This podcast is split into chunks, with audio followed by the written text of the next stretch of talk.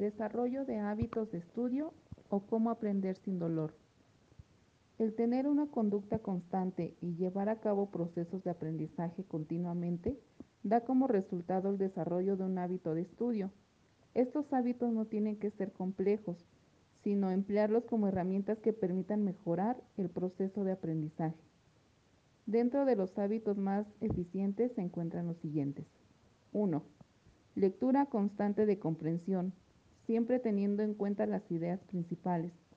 2 Ejercicio de síntesis, donde después de la lectura de comprensión se pueden realizar diferentes actividades para plasmar las ideas principales como cuestionarios, resumen, diferentes tipos de mapa, etc.